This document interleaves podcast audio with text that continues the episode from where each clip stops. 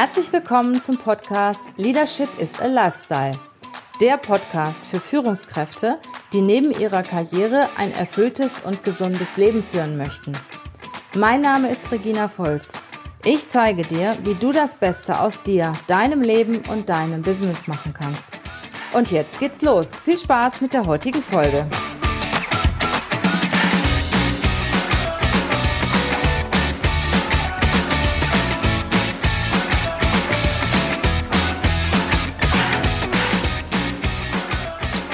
Herzlich willkommen in dem Podcast Leadership is a Lifestyle. Schön, dass du heute wieder dabei bist. Ich habe heute einen spannenden Gast, mit dem ich gerne ein Gespräch führen möchte, und zwar über das Thema ja Online-Marketing, Online-Kurse. Ich habe die Expertin zum Thema Online-Marketing und ja Vermarktung über Online-Kurse bei mir zu Gast, Katharina Lewald. Ich erzähle mal ein paar Worte zu, zu ihr. Nach ihrer Ausbildung zur Medienkauffrau für Digital- und Printmedien äh, und einem BA-Studium der Publizistik und Kommunikationswissenschaften ja, freute sie sich auf ihren ersten Angestelltenjob. Aber das war dann doch nicht so toll, wie sie sich das vorgestellt hat. Und sie hat sich gefragt, ist das überhaupt das Richtige für mich? Und dann hat sie das Buch Die Vier-Stunden-Woche gelesen von Tim Ferriss. Naja, und plötzlich hat sie gesagt, das ist das Richtige für mich. Ich mache mich selbstständig, ich arbeite auf meinen eigenen Account. Und jetzt zu dir. Herzlich willkommen, Katharina. Schön, dass du da bist. Hallo und schön, dass ich hier sein darf. Vielen Dank für die Einladung. Ja, ich hoffe, ich habe das so einigermaßen wiedergegeben, äh, was deine Vita betrifft. Aber ich denke, du kannst das noch viel, viel besser selber. Erzähl doch mal mit ein paar Worten, äh, wo du herkommst, was du im Moment tust, ja, wo du hin willst. Ja, gerne. Also ähm, ich helfe Menschen, eben ein Online-Business aufzubauen. Das heißt, ich habe selber mir ein Online-Business aufgebaut und bin dann immer mehr Stück für Stück in die Richtung gegangen, wo ich anderen Leuten gezeigt habe, wie die das auch hinbekommen. Das heißt, bei mir ist es tatsächlich so, dass ich meistens Dinge ausprobiere, Dinge selber mache, Dinge selber erreiche und dann gebe ich an meine Kunden quasi weiter, wie das Ganze funktioniert und zeige denen Schritt für Schritt, wie sie das praktisch nachmachen können.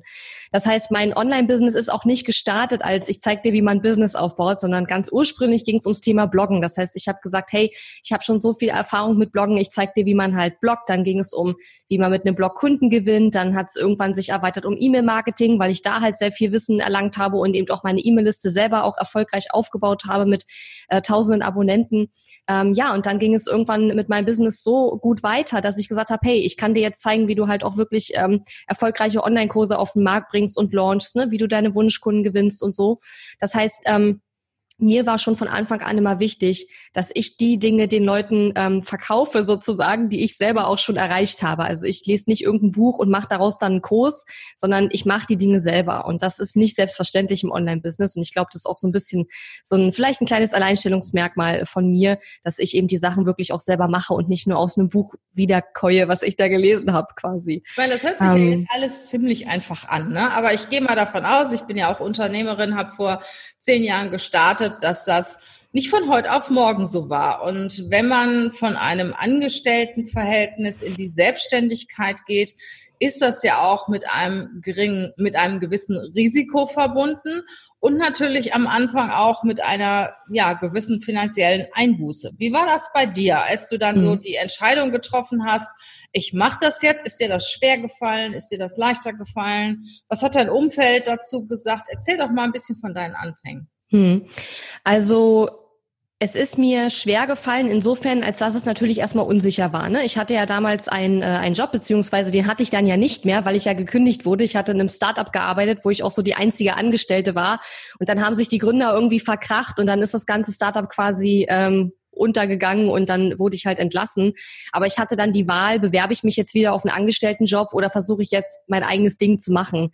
Und die Entscheidung ähm, war insofern leicht, als dass ich so einen Leidensdruck hatte, weil ich nicht wieder in diese ähm, 9-to-5-Business-World zurück wollte, dass ich sagte, okay, ich, ich probiere das jetzt einfach. Auf der anderen Seite war es natürlich nicht leicht, weil ich hatte keine Kunden, ich hatte so gut wie noch keine Bekanntheit online aufgebaut. Ich habe äh, keine Rücklagen gehabt, keine Ersparnisse. Ich hatte halt wirklich das, was auf meinem Konto war. Und das war nicht viel. mein äh, damaliger Chef äh, hat mir auch den letzten Lohn gar nicht mehr komplett bezahlt. Und ich musste dann halt wirklich sehen, wie ich schnell auf den grünen Zweig komme quasi. Ähm, Im Nachhinein glaube ich aber, dass es alles ganz gut war, so wie es war, weil ich ja auch sehr viele ähm, Menschen sehe, die sich selbstständig machen, die aber gar nicht das machen wegen eines Leidensdrucks, sondern wegen einer Vision. Das ist auch super. Also es ist nichts davon gut oder schlecht. Manche machen es wegen des Leidensdrucks, manche machen es wegen der Vision. Es ist beides richtig und beides gut. Aber wenn man den Leidensdruck nicht hat, dann glaube ich, ähm, wie soll ich sagen, dann fehlt einem manchmal so ein bisschen der, der letzte Popo-Tritt, den es dann braucht, um dann durchzuhalten und sich wirklich auf den Hosenboden zu setzen und, und zu machen und zu tun. Ähm, und ja, das, das war bei mir halt der Fall, weil ich halt auch wirklich schnell an Geld kommen musste, weil ich keine Ersparnisse groß hatte, von denen ich jetzt irgendwie lange ähm, leben konnte. Und ähm, von daher war es alles gut, so wie es ist. Aber ich weiß nicht, ob ich das jetzt jedem empfehlen würde, so zu machen. Also ich glaube, da muss man selber so ein bisschen wissen, ähm, was man für ein Typ ist ja. ne? und wie viel Sicherheit man braucht und womit man sich auch wohlfühlt. Aber du hattest ja nicht die, äh, ich sag mal, die Entscheidung, äh, verlasse ich jetzt einen gut bezahlten Job, in dem nee. ich mich jetzt sowieso in der Komfortzone empfinde. Das war bei mhm. mir zum Beispiel so. Mhm. Oder ähm, ja, du, du musstest ja was tun. Ne? Genau, also ich musste was tun. Ich musste, hätte mich jetzt entweder wieder bewerben müssen ähm, oder ich, ich mache halt mein eigenes Ding. Also vor der Entscheidung stand ich letzten Endes. Ja. Mhm. Ja, und ähm, wann war so für dich der, ich sag mal, der Punkt, wo es dann auf einmal richtig gut anfing zu laufen? Kam der schnell, kam der später? Ähm, was hast du so für Phasen durchlebt in deiner Selbstständigkeit? Hm. Also ich würde sagen, die ersten zwei Jahre war eine Findungs, waren die Findungsphase, wo ich wirklich ganz viele Sachen probiert habe, wo auch ganz viele Sachen überhaupt nicht funktioniert haben und wo ich auch finanziell am struggeln war. Ich weiß, dass ich die ersten zwei Jahre immer wieder auch Phasen hatte, in denen ich überlegt habe, suchst du dir jetzt doch wieder einen Teilzeitjob oder schmeißt du das alles hin, weil es war zwar, also ich war zwar erfüllt, weil die Dinge, die ich getan habe, mir Spaß gemacht haben und ich bin abends ins Bett gegangen war happy, weil, weil der Tag geil war. Aber es war finanziell halt noch nicht so viel, wie ich das gerne gehabt hätte, sage ich jetzt mal. Ich konnte zwar davon leben, aber es war halt wirklich für die für die Anzahl der Arbeitsstunden, die ich investiert habe, die doch sehr viel waren die ersten zwei Jahre, war es halt einfach zu wenig Geld. Beziehungsweise heute bin ich ja der Meinung, ähm, hat sich das auch ein bisschen geändert, weil ich bin heute der Meinung, äh, 24-7 arbeiten, das kann kein Geld der Welt dir sozusagen bezahlen. Aber damals war ich ja extrem motiviert und habe noch einen ganz anderen, soll ich sagen, Drive gehabt, weil das halt noch ganz neu alles war und ich ja auch erstmal anfangen musste. Ne? Ähm, ja, und von daher würde ich sagen, ähm, die ersten zwei Jahre waren so die Probierphase und die Phase, in der ich immer wieder gezweifelt habe. Und dann nach ziemlich genau zwei Jahren kam halt äh, ein äh, Online-Kurs-Launch, wo ich einen Online-Kurs auf den Markt gebracht habe, der super gut gelaufen ist. Da habe ich über 17.000 Euro Umsatz gemacht. War mein erster Launch auch mit fünfstelligen Umsatz. Ähm, das war 2016, also ziemlich genau zwei Jahre, nachdem ich mich äh, offiziell selbstständig gemacht habe. Ähm, und danach ging es dann sozusagen Stück für Stück gut weiter, weil ich einfach dann auch wusste, okay, wie musst du das machen, damit du dann auch deinen Kurs verkaufst und ihn eben nicht nur an drei Leute verkaufst, sondern eben an 100 Leute oder so. Ähm, und seitdem sozusagen äh, ist es dann wirklich gut angelaufen. Aber die ersten zwei Jahre waren, waren anstrengend. Mhm. Und wie ist es heute? Also heute ist eigentlich alles äh, ziemlich cool. Ja, ich äh, mache gute Umsätze. Ich habe Mitarbeiter mittlerweile, Angestellte auch, ähm, ein Team, was mich unterstützt. Und ich bin mittlerweile an einem Punkt, wo ich auch sehr viel mehr strategisch arbeiten kann, wo ich mehr an meiner Vision arbeiten kann und ja an, an meinem Mindset und all diesen Dingen. Und das macht natürlich auch sehr viel Spaß. Das heißt, ich arbeite immer weniger im Business und immer mehr am Business. Und als jemand, der, sag ich mal, gerne strategisch arbeitet, finde ich das total super, weil mir das auch total Spaß macht. Ähm, und ich arbeite halt auch nicht mehr so extrem viel. Manchmal arbeite ich so wenig, dass ich mich frage, ist das normal? Darfst du das? Ist das richtig? Das ist irgendwie, es fühlt sich komisch an. Ähm, aber es gibt natürlich Phasen, ne? Wenn ich einen Launch habe, dann arbeite ich schon extrem viel, aber das sind halt immer nur so ein paar Wochen und dann ähm, beruhigt es sich sozusagen wieder. Ähm, aber ich habe nur noch selten Phasen, wo ich zum Beispiel auch das ganze Wochenende durcharbeite. Also wo ich das ganze Wochenende durchgearbeitet habe, kann ich mich jetzt gar nicht mehr erinnern, wann das zum letzten Mal war. Aber die ersten zwei Jahre war das halt gang und gäbe. Da habe ich eigentlich immer gearbeitet. Wir sind auch nicht in Urlaub gefahren oder sonst irgendwas, weil wir A, kein Geld hatten und B, ich hätte da auch gar nicht den, den Kopf gehabt, um abzuschalten. Das kann ich mittlerweile aber schon. Ähm, ist auch mal leichter und mal schwerer, je nachdem, wie es im Business gerade läuft. Ähm, aber mittlerweile kann ich das ganz gut, dass ich dann eben auch im Urlaub zwei Wochen mal nichts tun und auch wirklich mal abschalten kann. Ähm, natürlich auch, weil ich mittlerweile auch ein Team habe. Ne? Als ich noch komplett alles selbst gemacht habe, war das natürlich deutlich schwieriger.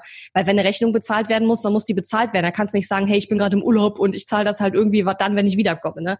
Und ähm, das ist eine der wenigen Dinge, die in meinem Business nach wie vor wirklich komplett bei mir sind. Das heißt, es hat keiner Zugriff auf meine Konten oder so. Das haben wir bis jetzt noch nicht. Ähm, aber mein Team kann dann auch sagen, hey, sie ist gerade im Urlaub. Es ist super wichtig, dass es jetzt sofort überwiesen wird oder äh, ne, können wir das auch in einer Woche machen oder so. Und ja, aber das sind so ein paar Sachen, die dann immer noch laufen müssen. Ähm, auch wenn ich im Urlaub bin, aber die haben wir bis jetzt auch alle immer so in den Griff gekriegt. Und von daher würde ich sagen, es ist jetzt äh, bedeutend entspannter. Okay. Aber es ist auch, ja, es ist, es ist, es ist auch gut. Aber ich finde auf der anderen Seite, also als ich noch am Anfang meines Business war, da habe ich immer gedacht, wenn man so bestimmte Umsatzgrenzen erreicht hat, dann hat man keine Probleme mehr. Ne? Dann ist irgendwie alles so Einhornpups und Regenbogenstaub und irgendwie alles ist toll. Aber mittlerweile weiß ich halt, du hast halt auch immer noch Probleme. Es sind nur andere.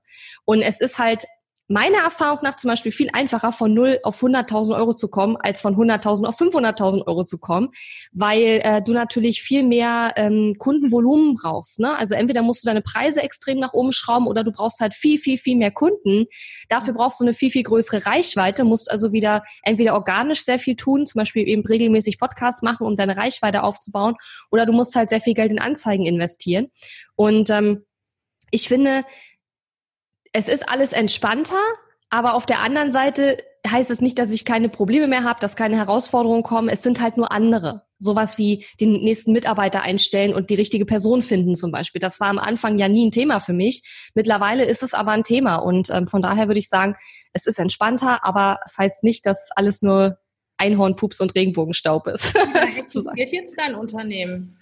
Seit äh, fast sechs Jahren, also fünfeinhalb sind es jetzt etwa. Also im ja. November dieses Jahres sind es jetzt dann genau sechs Jahre. Und äh, wie viele Mitarbeiter hast du zurzeit in Festanstellung? Genau, also in Festanstellung habe ich drei Mitarbeiter, zwei in Vollzeit und eine in Teilzeit aktuell. Und ja, der erste Vollzeitmitarbeiter oder Angestellte überhaupt ist am 01.01.2019 ins Business gekommen. Und äh, die arbeiten wahrscheinlich remote, oder? Hast du ein eigenes Nee, ich habe tatsächlich äh, hier vor Ort in Potsdam einen Coworking Space äh, gemietet, also nicht den ganzen Space, sondern Schreibtische in dem Space. Ähm, zwei meiner Mitarbeiter sind dort, das heißt, der eine wohnt auch in Potsdam und die andere wohnt in Berlin. Und eine Mitarbeiterin ist, die arbeitet von zu Hause aus, die lebt in der Nähe von Hamburg. Ja. Mhm. Und ähm, wie ist es dann zu der Entscheidung gekommen, den ersten Mitarbeiter ein, einzustellen? Wie war das damals für dich? Hast du gedacht, mhm. war das direkt so die Idee, das muss ich jetzt tun? Oder hast du da eine Weile mit rumgehadert? Nee, überhaupt nicht. Also als ich mein Business gestartet habe, da war mir das Allerwichtigste, ich mache alles alleine, ich will mit von niemandem abhängig sein, ich will am liebsten irgendwie nur mein eigenes Süppchen kochen.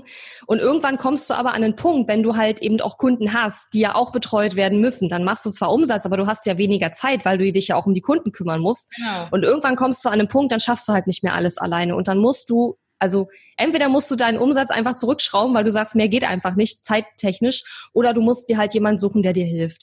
Und was ich davor ja schon lange Jahre auch hatte, waren immer virtuelle Assistentinnen und ähm, Freelancer und so, ne?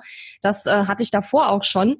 Nur irgendwann kam der Punkt, wo ich dann gemerkt habe, virtuelle Assistenten, die sind total super, die arbeiten halt Dinge ab, die du ihnen gibst, hm. aber die denken nicht unbedingt mit. mit. Also die, äh, die haben ja viele verschiedene Kunden und äh, die sind ja auch darauf angewiesen, zeitlich in gewissen Stundenanzahl sozusagen ihre Aufgaben abzuhaken. Aber wenn du jetzt sagst, hey, wir müssen nächsten Monat irgendwie 5000 Euro Umsatz mehr machen, bring doch mal eine Idee mit. Die haben nicht die zeitliche Kapazität, um sich so reinzudenken in dein Business, deine Prozesse und all die Dinge, die du tust. Das ist jedenfalls meine Erfahrung. Ich weiß nicht, ob du da auch Erfahrung mit virtuellen Assistenten hast, aber ähm, Genau, also das war jedenfalls meine Erfahrung und ähm, die letzte virtuelle Assistentin ist jetzt auch erst vor zwei, drei Monaten gegangen. Also bis dahin habe ich mit der noch gearbeitet, aber wir haben uns dann nachher beide auch gemeinsam entschieden und wir haben gesagt, hey, meine Bedürfnisse sind mittlerweile andere. Ne? Das, äh, ich will, dass die beim Teammeeting dann auch dabei sind jede Woche ne? und sich dann da auch einbringen. Aber das ist etwas, das kann sie gar nicht leisten und ich, das möchte sie auch nicht. Sonst hätte sie, hätte ich sie eingestellt. Ich habe ihr das angeboten schon vor zwei Jahren, aber sie wollte das nicht und das ist ja auch okay. Ne? Und ähm, so kam dann die Entscheidung, okay, wenn du höher, schneller, weiter willst, dann musst du jetzt wirklich Leute ins Business holen, die ausschließlich ihren Kopf für dein Business arbeiten lassen. Ähm, und das können halt virtuelle Assistenten nicht, weil die immer ja auch andere Kunden haben. Ne? Die müssen ihren Kopf immer für viele, viele verschiedene Kunden ähm, arbeiten lassen. Und, und, alles andere ist ja auch nicht erlaubt, weil dann wäre es ja Scheinselbstständigkeit. Also ne, da muss ja, man ja auch. Das ist natürlich bei vielen auch ein Riesenproblem. Also ich kenne einige, die da hart an der Grenze sind, mhm. weil sich die Grenze äh, sogar schon überschritten haben. Aber gehen wir noch mal einen Schritt zurück. Ähm, du hast ja ein Business aufgebaut und es ist ja auch dein Baby. Ne? Also ich mhm. sag mal, du stehst voll dahinter, du strahlst ja auch, wenn du darüber erzählst, deine Augen leuchten. Also es ist dir total wichtig und äh, ja, du hast es, das ist halt deins. Und dann kommt auf einmal ein Mitarbeiter dazu. Ähm, war das so, dass der direkt sagen wir mal, in deinem Sinne gearbeitet hat? Hm. Oder hast du am Anfang gedacht, Mist, also ich würde das jetzt anders machen oder das mache ich jetzt lieber selber, ähm, weil ich kann das besser und schneller. Hm. Wie ist das so bei dir? Also das ist nach wie vor ein großes Thema. Also ich kann jetzt nicht sagen, dass ich dieses Thema jetzt äh, schon gelöst habe. Äh, ich weiß auch nicht, ob ich es jemals lösen werde, aber das ist nach wie vor ein großes Thema. Mein erster Angestellter, der jetzt schon seit äh, seit anderthalb Jahren dabei ist, ähm, das ist, ich sage immer so schön, das ist schon so ein Selbstläufer, weil der mich schon so gut kennt und so gut checkt, was ich brauche, was ich gerne haben will. dass äh, das läuft wie geschmiert. Aber wenn neue Mitarbeiter ins, ins Unternehmen kommen, ist es manchmal schwierig. Vor allen Dingen auch, weil äh, dieses die Mitarbeiter erziehen zum selber denken und zum Verantwortung übernehmen und dazu vielleicht auch dazu zu stehen, wenn sie was gemacht haben, was ich vielleicht anders gemacht hätte. Ne? Das ist ja auch dann so ein Ding. Das ist nicht für alle einfach, einfach weil sie es aus ihren vorherigen Unternehmen oft gar nicht so kennen. Ja. Und deswegen. Entschuldigung. Ja, und deswegen ist es manchmal äh, nicht so einfach. Und natürlich ist es auch für mich schwierig, klar, nach wie vor ähm, Sachen abzugeben. Ja, ich hätte manchmal Sachen anders gemacht. Und ähm, man muss halt sozusagen immer wieder abwägen, ob äh, das okay ist oder ob man sagt, nee, also in dem Fall machen wir es jetzt doch anders. Und ich bin so ein bisschen mittlerweile so auf dem Trip, dass ich sage, wenn es wirklich um Umsatz geht, also um Entscheidungen, die nachher direkt beeinflussen den Umsatz, da äh, lasse ich mir nicht reinreden und da gebe ich dann immer noch vor, weil ich einfach auch in diesem Punkt die meiste äh, Erfahrung auch in unserem Business, in unserem Team habe. Ähm, aber wenn es jetzt um andere Dinge geht, die jetzt nicht direkt den Umsatz beeinflussen. Da versuche ich mich nicht so sehr einzumischen, weil ähm, die Mitarbeiter brauchen ja auch eine gewisse Freiheit und es ist ja auch nicht mein Ziel, so Micromanagement zu betreiben und jede winzig kleine Entscheidung jetzt nochmal zu hinterfragen. Hätte ich das jetzt auch so gemacht? Mhm. Ähm, aber es ist schwer. Also es ist für mich eine Herausforderung und ich glaube, es ist auch manchmal für meine Mitarbeiter schwer, weil die, die möchten es ja gerne auch so machen, wie ich es gern hätte. Aber es ist natürlich schwer, ohne mich jedes Mal vorher zu fragen, wie hättest du es denn gern, das zu machen? Aber wenn sie mich bei jeder Sache fragen, dann kann ich es auch wirklich gleich selbst machen. Also es ist so eine, man muss eine Balance finden zwischen zu krassen Micromanagement und Hände hoch, ich mache gar nichts mehr. Also es ist beides nicht gut. Und ich glaube, man beide Seiten müssen sich sozusagen aufeinander eingrooven. Ja. Sehr viele äh, Unternehmer und Unternehmerinnen, die eine ähnliche Situation haben wie du und einen wahnsinnigen Verschleiß an Mitarbeitern. Mm, ja, kann ich mir weil, vorstellen. Weil halt die Erwartenshaltung da ist, Mensch, das ist jetzt mein Business und ich will eine super Qualität abliefern und ich will, dass die genauso arbeiten wie ich. Und ich weiß das selber auch von mir. Ich war ja lange Führungskraft im Unternehmen. Da ist das immer noch was anderes, als wenn du ein eigenes Unternehmen hast, mit mhm. deinem Namen dahinter stehst und deine Kunden kaufen ja bei dir. Ja weil du das bist, ne? Und weil du so einen tollen Job machst. Und dann merkst du, dass deine Mitarbeiter halt, naja, ihren eigenen Weg gehen, weil es ist ja auch auf der anderen Seite ganz gut, hm. äh, der aber nicht unbedingt deiner ist. Und ähm, ja, dann, dann stimmt das nicht immer so ganz überein. Und ich ja. habe ja ähm, jetzt gerade auch nochmal, ich glaube letzte, vorletzte Woche einen Podcast über, die, über das Thema A, B und C Mitarbeiter gemacht. Und es ist wirklich erschreckend, ähm, es sind nur 15 Prozent aller Mitarbeiter in Deutschland A-Mitarbeiter. Mhm. Ne, 69 Prozent waren, glaube ich, B und äh, der Rest ist C. Also mhm. A und C ist ungefähr gleich. Also 15, 16 Prozent war, glaube ich, C. Mhm. Und die werden dann mitgezogen und die meisten Mitarbeiter sind B-Mitarbeiter. Also ja. wie gesagt, mit 69 Prozent unheimlich hohe Zahl. Und gerade in so einem kleinen Unternehmen fällt es ja auf. Du hast ja. drei Mitarbeiter und einer ist montags immer krank. Zum Beispiel. Ja. Ne? Ja, klar. Also das sowas haben wir natürlich nicht. Also das äh, wäre wär schon heftig. Ja klar, das würde auffallen. Aber ich finde, es ist auch andererseits ein Vorteil, weil natürlich, ähm, wie soll ich sagen, wenn ein Mitarbeiter merkt, oh, der andere, der gibt aber immer mehr Gas. Also ich meine, die ziehen sich ja auch gegenseitig dann nach oben. Ne? Du musst aber natürlich ein oder zwei haben, die dann auch ein bisschen nach vorne ziehen. Ähm, aber ich verwende sehr viel Zeit auch drauf auf die Auswahl. Ne? Also ich mache auch mehr als ein Gespräch zum Beispiel. Ich ähm, stelle ganz viele verschiedene Fragen, um zu schauen, äh, ist da auch eine Leidenschaft dahinter. Ne? Also ich möchte jetzt nicht unbedingt Menschen in meinem Unternehmen haben, die äh, die sagen, ich mache das jetzt hier nur für Geld und ich äh, mache mein Hirn aus, wenn sobald ich von der Türschwelle weg bin. Hatte ich auch schon und der ist auch nicht mehr im Team. Also das äh, ja funktioniert dann nicht. Mitarbeiter aus? Kannst du uns mal den den Auswahlprozess schildern?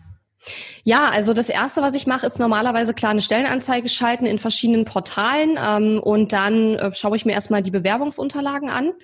Und worauf ich immer sehr achte, ist auf Individualität. Also mir ist wichtig, dass die mir wirklich ein Anschreiben schreiben, wo auch irgendwas von mir mit drin vorkommt. Also wenn sie irgendwas reinschreiben, was sie auf meiner Website was sie auf meiner Website gelesen haben, dann weiß ich schon mal, okay, die haben sich mehr als die Startseite angeguckt, sonst hätten die das nämlich gar nicht gewusst, was da steht. Ne? Also sowas zum Beispiel, da achte ich drauf. Und wenn äh, mir zum Beispiel jemand gar kein Anschreiben schickt, dann ist der auch raus, weil ich mir denke, also wenn du dir nicht mal diese Mühe machst, da ein kleines persönliches Schreiben zu machen, dann glaube ich nicht, dass der Job hier für dich äh, das Richtige ist, weil ähm, der Job ist anspruchsvoll. Muss man einfach so sagen. Ich ja nicht in der Beratung bei mir gewesen sein, weil ich sag immer äh, kein Anschreiben.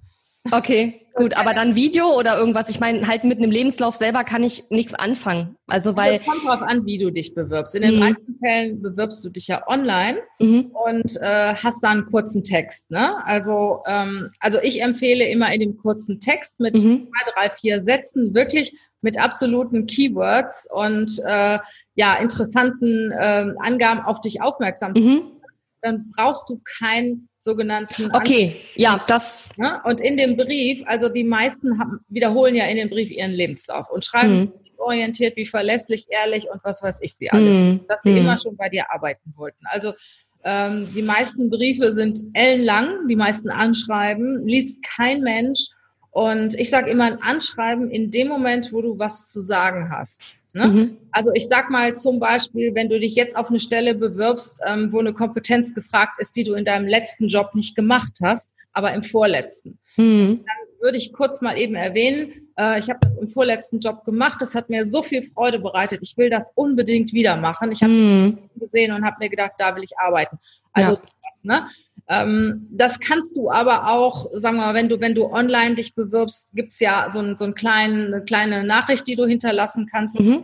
kannst du auch da schreiben. Ne? Ja. Also, was ich nur vermeiden will, ist einfach diese langen, zähen Anschreiben, wo nichts drin steht. Hm. Ja, nee, also das, das brauche ich auch nicht unbedingt, aber ähm, ich meine jetzt den Unterschied zwischen, es gibt irgendwas Personalisiertes in dem, äh, in dem in der Bewerbung und ich schicke einfach nur meinen Lebenslauf und schreibe, möchte mich bei Ihnen bewerben. Also sowas ähm, brauche ich nicht, weil ich kann damit auch nichts anfangen, wenn ich einfach nur Lebenslauf habe. Und gerade in meinem Bereich, also im Online-Marketing-Bereich, gibt's ja auch viele, die haben vorher halt was ganz anderes gemacht. Und das ist ja auch okay. Also ich habe kein Problem mit Quereinsteigern.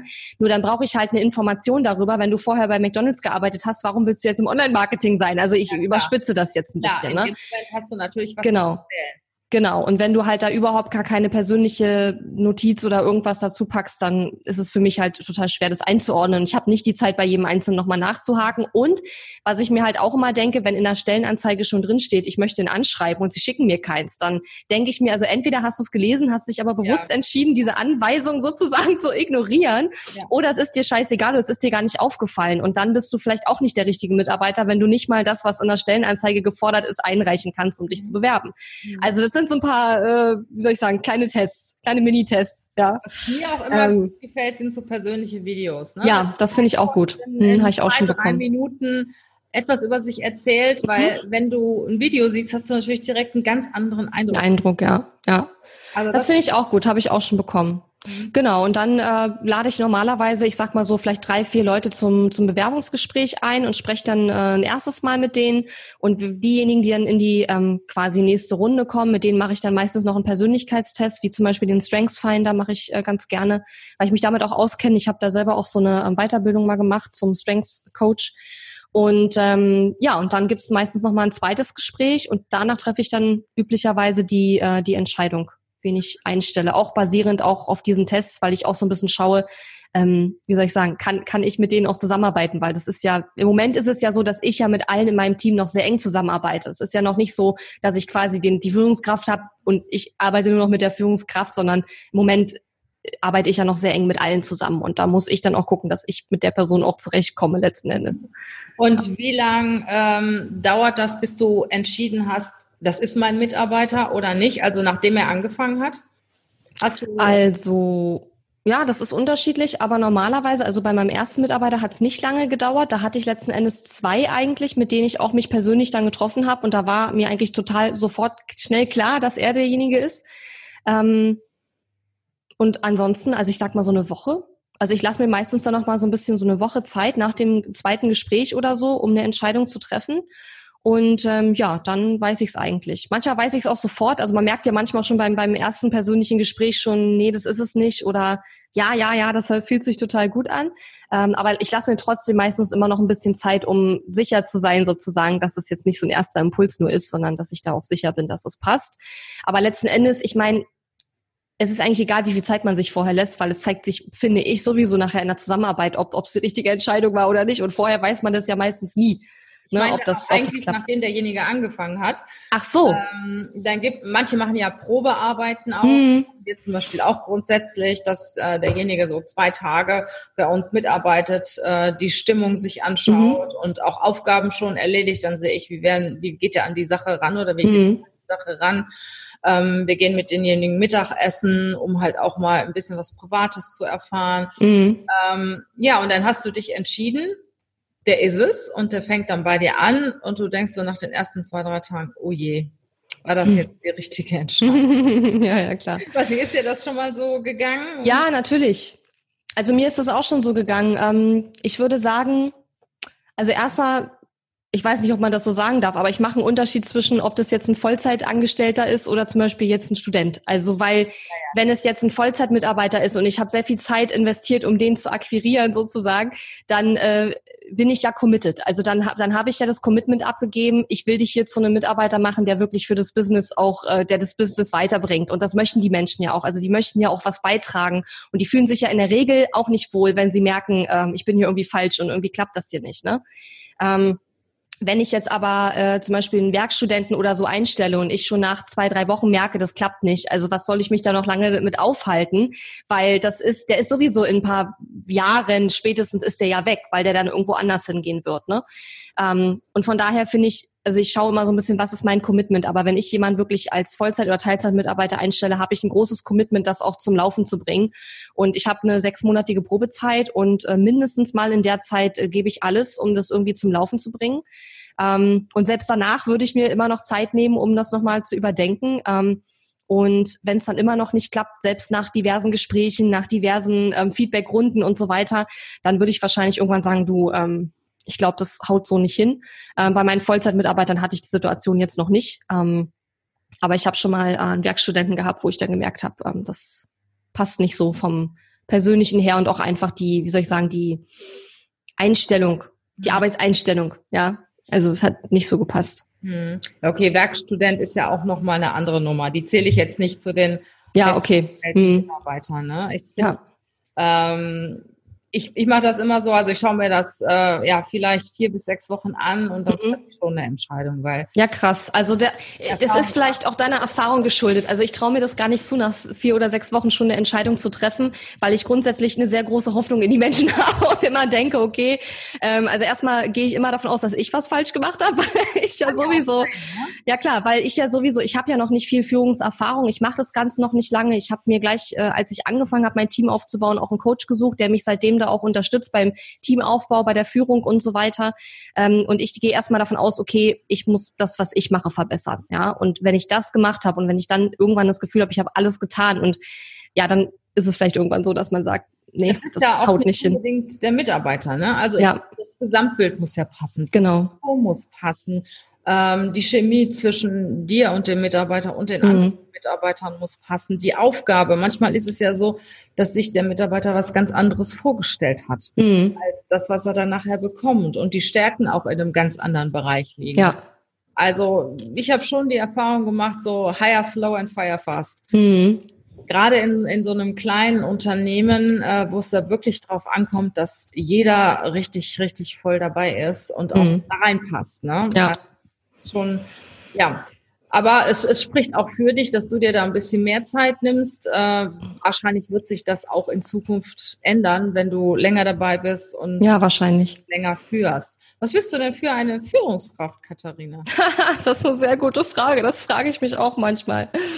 Also ich, äh, ich kann vielleicht sagen, was meine Mitarbeiter sagen, was ich für eine Führungskraft bin. Ich selber finde das immer schwer zu beantworten. Also meine Mitarbeiter beschreiben mich immer als sehr anspruchsvoll, teilweise auch als streng. Ähm, aber ich glaube, das kommt wirklich daher, was du vorhin schon gesagt hast. Ne? Es ist halt mein Name, es ist mein Business. Ich habe das alles von null auf aufgebaut und ich bin ja nicht bereit, die Qualität zurückzustellen, äh, nur weil ich nicht mehr alles selber mache. Also es muss jetzt auch nicht eins zu eins so gemacht werden, wie ich es möchte.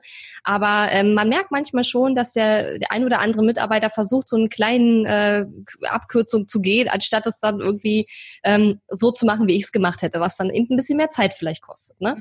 Ähm, und da kriegen die schon am Anfang, glaube ich, ziemlich schnell mit, dass äh, ich da bei bestimmten Dingen, die mir wichtig sind, auch wirklich darauf achte, dass die ordentlich äh, gemacht werden und dass man eben nicht die Abkürzung geht.